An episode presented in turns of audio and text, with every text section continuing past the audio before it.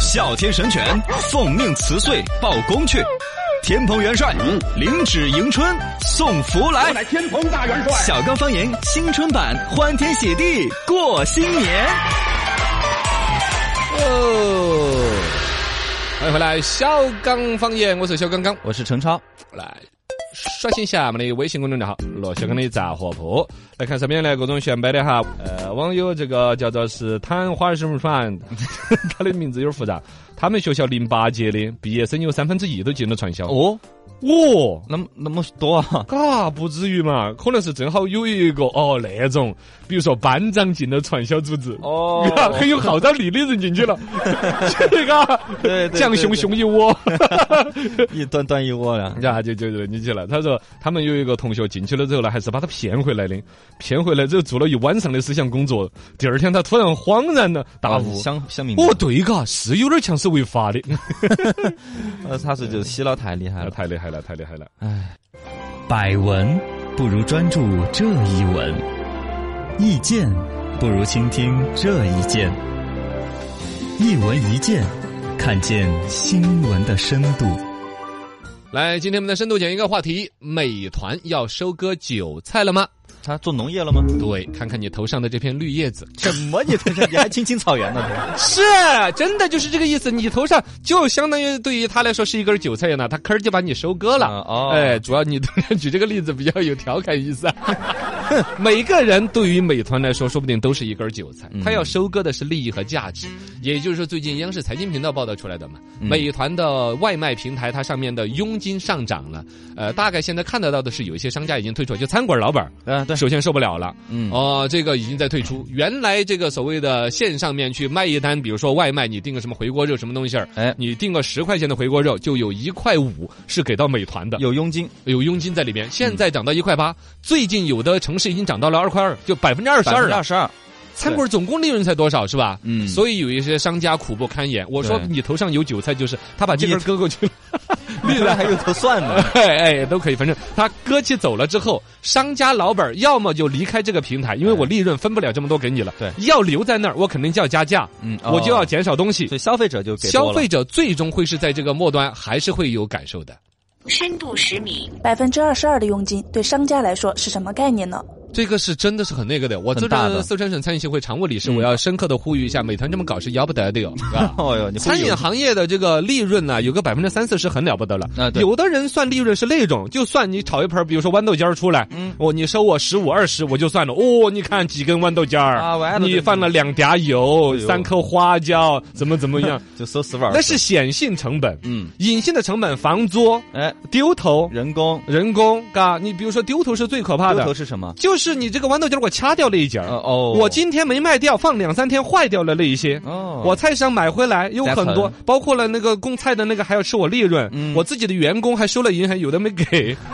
我跟你说，里面哎呀，哇，整个餐饮呢全是不好以做人力密集型的一个管理，稍有不慎，处处都是漏洞。嗯哦利润能够拿出个百分之三十四十，其实是很了不得的啊是毛利百分之五十，真的到纯利百分之一二十的是常态。啊所以说，你真的为什么现在美团真的常规能够支撑的，反而是一些小餐馆来？小餐馆老板自己在那儿守着嗯成，本老板低嘛自己就是厨师，嗯很多他是自己在把控这种东西。所以美团在有个别的一些城市已经把它的佣金上调到百分之二十二的话，最高二十二，某种程度上老板那儿剩着可能就百分之七八，甚至更低。那多的都给你赚了，我对没什么，赚的网网上有一种说法，黑社会也不带这么收保护费的呀。哦哟他从原来不收佣金，到收个百分之五到百分之八，到百分之十五、十八，到现在百分之二十二，嗯这种都是愈演愈烈。到这，其实某种程度上，你看电商平台有一种论断，电商平台的实质是什么？实质什么？是一家广告公司，哦，不管淘宝、京东还是美团、饿了么，帮你宣传，对它其实就是它某种程度上用宣传的方式把订单从它那儿过。嗯，每一个订单都要卡一点儿油。哎现在它某种上绑架了所有的餐馆，都变成了它的分店一样的。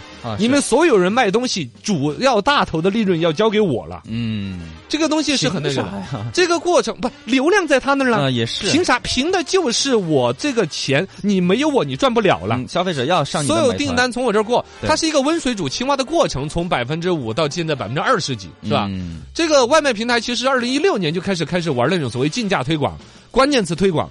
它除了这个佣金之外，你我们上次讲过的，他们还有嗯很多一些榨取老本利益的，嗯，比如排名啊之类的，呃排名啊、关键词搜索，比如你搜索蹄花儿出来的第一个是不是你？嗯，老百姓可能都说哎什么老妈蹄花儿是不是就是正宗？哎但出来的第一个就跟百度那个医院搜出来的一样的嘛，嗯谁给钱谁给的多谁就正宗，啊，对，他就已经在那儿挣了人家一笔钱了。嗯还有一些图片挣的钱，我们说过吗？对对对，他网上专门另外有一帮人，比如广告公司的，专门负责拍一个蹄花儿的照片，拍的很精美的。哎，很所有你用这张图片卖出来的蹄花儿，那边还要挣你一笔钱。哦，那那个挣钱的那个人，你以为那个美团那些外卖平台他不要吗？肯定也挣了人家的钱的。卡卡过到整钱，，对，嘎。天哪，之前这个去年底的时候，王海呀、就所谓的中国打假打假第一人嘛，没错，他是在海南专门就告过美团外卖的，嗯说的是美团外卖那边在海南卖特别要求商家二选一。啊，就你选饿了么就不能选美团，对呀、就是一种排他性的协议嘛。嗯最开始的时候，支付宝和微信互相也搞这些玩意儿嘛。啊，其实这些都是不正当竞争的，嘎，这些都是其实这里面门道已经开始有点多得过分了。我说，嗯，深度一百米，为什么美团收佣金这么狠？怎么会？人家有那个底气啊？就刚才说那个嘛，就基是本上靠他们嘛，算是美团有点一家独大了，嘎。那一边饿了么基本上已经垮了嘛，不是？嗯 没有，我也看见了，还好， 饿了么总体业务占比是要小得多的。呃呃，还有一个呢，就是它那个名字，不是我老说它那个发展不好吗窝了？吗？是吧？在成都这边不好发展，不是窝了吗？ 那啊这是就只能搞吃的呀！你看他现在又花了好多钱打广告，说饿没饿都要上饿了么嗯，我要打个买锁、啊买菜、买其他东西买其他东西也都上饿上了饿了么么。他其实就是想全部所有那种电商平台全行业的做嘛，嗯，但总还是美团就很多业务了，哦，它占比点要小一评些。啊，或者之类的团购啊之类的都有。但总体送餐这块占比是要占到百分之六十的。啊，现在基本都是送餐、哦，外卖送，餐还是它利润的一个主要大头所在。但就这样子，美团还是在亏的。嗯啊，美团这边财报出来，前三季度累计亏损是六十七个亿的，嚯、嘎，六十七亿，是吧？就所以说它这种有有从投资方啊。嗯哦股东，哎，美团现在上市了嘛，所以我们说美团要开始收割韭菜了，是 指的它现在要开始收利益了。嗯，某种程度上跟滴滴那个平台一样的嘛。嗯哼最开始就是补贴，你打车我给钱，对你订外卖不用给钱，不用给送餐费。嗯，现在基本上每一单都是要收送餐费的了，对，三块四块一餐，对嘎。对然后呢，这个东西现在开始加价，加这边实际上就跟那个滴滴那边给那一边所谓的滴滴师傅们嗯加收提成的费用是一个道理嘛？一样的，对呀。我要抽一头，所以说，他所谓的有恃无恐的源头就在于说，所有的客源用户习惯已经是通过他美团来进行订餐。嗯你哪一个餐馆老板要敢说不认我的这个抽佣金这个说法的话，我马上就可以让你的餐馆垮杆儿。哎，你就卖一不了停外这个，卖你了嗯退出这个平台，基本上你生意就维持不了。对啊呀现在的市面上的主要的餐厅的话，多了不说，有百分之三十是已经开始有点依赖美团了。对，再一靠退外出卖啊了美团平台的话，应该至少要拿三四个月，可能不见得缓得过来嘛。对，这个是有这种可能的嗯有。底气，美团提高佣金后会产生哪些影响呢？现在看得到的影响就是有一些餐馆老板扛不住就已经退出来退了嘛。出来了，确实挣这不了种呢钱，，他可能就是有底气退的嗯啊。哦我的生意比我老子好，对我不受你这个气。我排队也多，哦，对，我排队也多。还有呢，就是本身他这个东西有些提前开始做准备了的。嗯哦哦，你每一个送餐外卖的时候，我除了一盒汤啊、菜呀、什么那些，我底下还放张名片儿，啊名片上面写一个我的送餐的微信啊、你打电我话电呀、话打我电话呀，我也送餐就。跟以前一样了嘛，回到以前 对，这个打又打回到解放前 了，哥对呀，以前就是这样的，但是这个里边呢，他以前老板自己送餐，你说人力成本还是不那么扛得住吧？嗯，要有个人送，但是你要客观来讲啊，现在来说，这种餐厅老板去做这种方面，他会算这个账。嗯你抽我百分之二十二的成的话，我一个月总共给你美团给了多少钱？嗯，一来一回算下来，比如说我给了三千八千哎，我自己养一个小工就是了呀而。自己送划得来，哎，我而且我自己送的话，我的员工还跟那边的消费者可能还有一些沟通。哎哎，你觉得辣不辣了，咸不咸呢？对反馈意见，而且毕竟我自己的员工而且，一般打电话都是离得近的，写字楼啊这些，就好哎送一些。对对，包括美团上面订餐，其实你也不会订过过分太远的啊对吧？呀几公里过分太远了，有些餐馆老板也会想，我这个东西送过去怕赖赖的，嗯凉了呀，啊，给我差评，口感不好了，对呀，嗯各方面嘎。反正呢，这这是一种可能性，就有底气的老板有底气开始在做准备，我要在退退出你出了平台，已经在退出了。嗯，还有一些呢，可能就退出不了，这个可以参见滴滴打车提高了佣金之后的效果。哦，它最后闹闹闹扯扯扯，消费习惯已经固定了。嗯，也有可能最终留下美团，其实它是通过这种方式，最终还是要利润，还是要市场占有率那么无谓的那么大对，嗯它可能会放弃一部分市场占有率。这个时候可能口碑也会通过补贴呀、饿了么啊哎也会加补贴，呃，对，其他的平台，可能会借这时候又找回来一点市场占有率。嗯，但最终美团会还是市场率的大头站着对，消费习惯了，它其他体验来补充，然后包括了餐馆老板也会想一些花样，啊，这边完了蛋了，美团已经多拉了百分之三走了，嗯那怎么办呢？把这根葱捡起来，哎 少点肉嘛，你去各大高校食堂进修一下嘛， 手抖嘛，哎 稍稍抖一抖，利润就会有。 哎呦消费者呢，其实也不那么直观的，就少一你比如说两块回肉锅肉里边少三片肉，三你片儿会很敏感吗？不是那么敏感的 哦，你还把它当成营养健康餐 也是真的讲究营养，啊！最终全民获得了更健康的素食习惯， 什么呀美团获得了更高的利润，不行，餐馆老板呢也就那个样子。这里边可能也有一些牵扯到刚才说的不正当竞争啊对，各种逻辑啊、商业规则的一些东西，看有关部门的管理嘛，嘎嗯。反正大家拭目以待。美团这儿佣金加的这么大，对于餐馆老板来说，真不是一个小苦不事。堪言啊！就大家摆不了龙门阵。嗯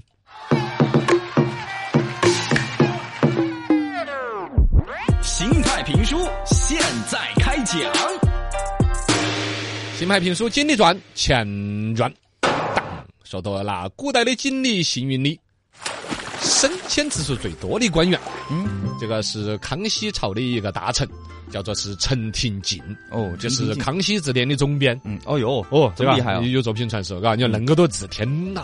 你怎么看是组织编修嘛，他是对总编嘛，后头还有很多小编， 嗯，是的，小编辑啊，嗯啊，实习编辑啊那些大大家一编起小弄出来的，编对嗯对。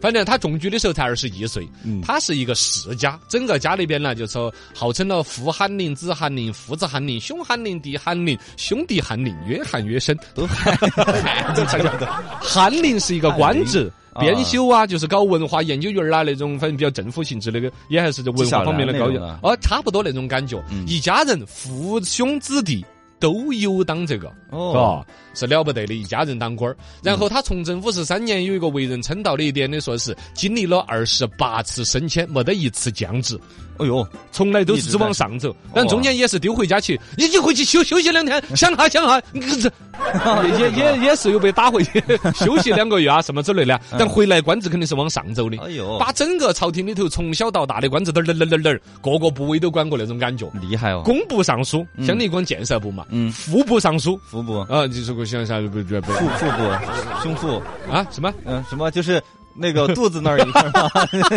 臀部 尚书怎么呀？没得。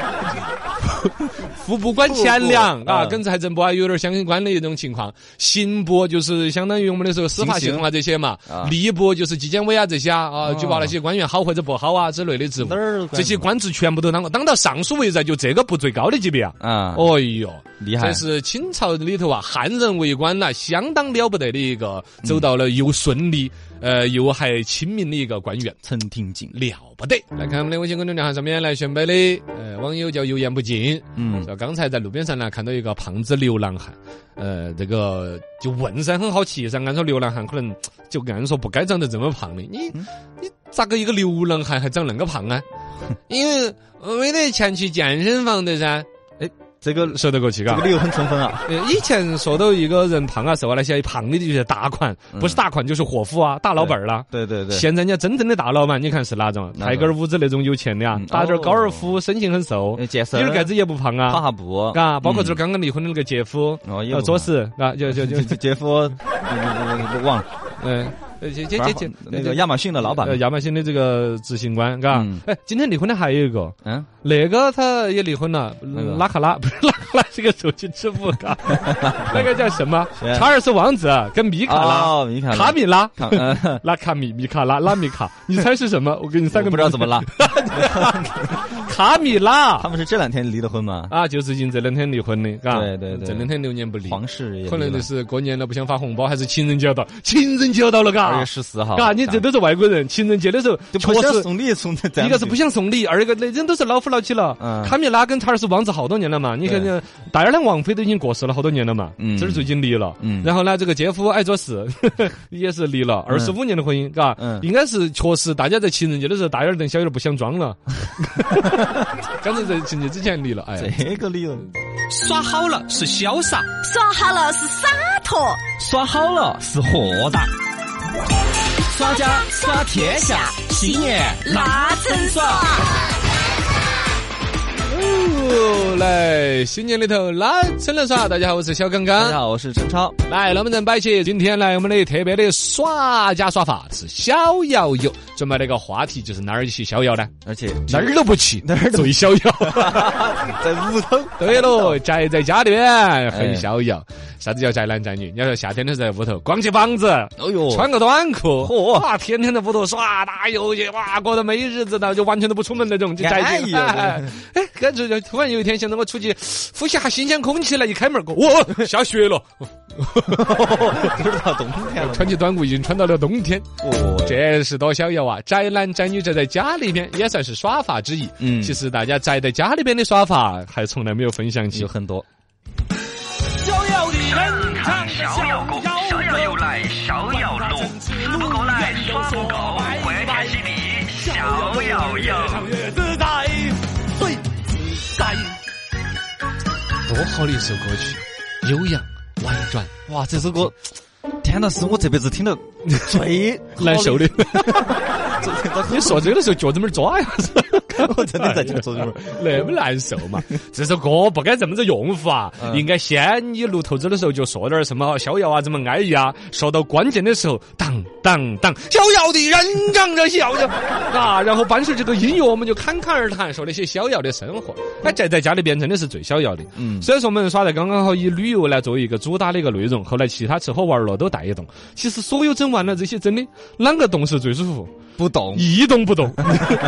躺到这 个。啊，啥子不是真的啊？你哎对对于绝大多数人来说，肯定都有上班的一些压力和烦恼，哎打卡呀，各种纠结。对放假的时候，真的想到的第一件事情是来个自然醒。哦，睡个懒觉是最爽的了。啊呃，这个所谓的宅在家里边这种呢，你宅过最长的时间连续宅过多久？呃，国庆节七天全部站在屋头再往早了，往小了时候说，你现在说的是工作状态嘛？啊啊，因为对我工作之后基本就没有宅小过。的时候那就是放暑假嘛，啊，对呀、啊对呀、放暑假一般就是两个月噻，也基本上一个半月都不在出屋头啊门，都是一个半月都在屋头。都不把小伙伴喊到红旗举起洗个澡儿来，晓 得说流行都买这个流行的嗯，嘛？没有没没有，有那吧还没在农村头的。哦在农村一般都要出来耍，农村人家对对耍的，对因为是后头搬到城里头过后，屋头电脑了嘛。就屋哦头，对耍对电对脑对之。类的。我们小的时候宅的印象最深的也是暑假，因为暑假两个月，啊你寒假只有一个月，而且还要走家传户啊，走亲戚啊，嗯总要出下门。对，暑假是又热不想出门，哦家里边再啷个凉快点儿，然后那时候对你说是有电脑就宅得了，我们那时候是有电视。有电视，啊看电视整个暑假宅在家里边看电视剧，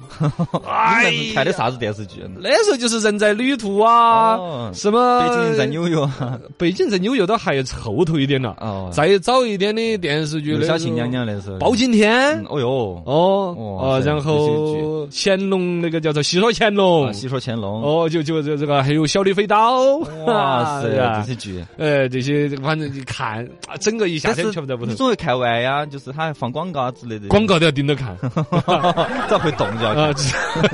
啊。 那时候一个暑假可以在一个，呃基本上十一二十天不出门那种。哇塞，不过农村头也不是严格意义上的不出门，嗯也是要总要出去什么帮点儿干点儿去农活啊、家务活路啊摘。点儿菜啊啊，这种对对对，煮饭来喂猪啊那些。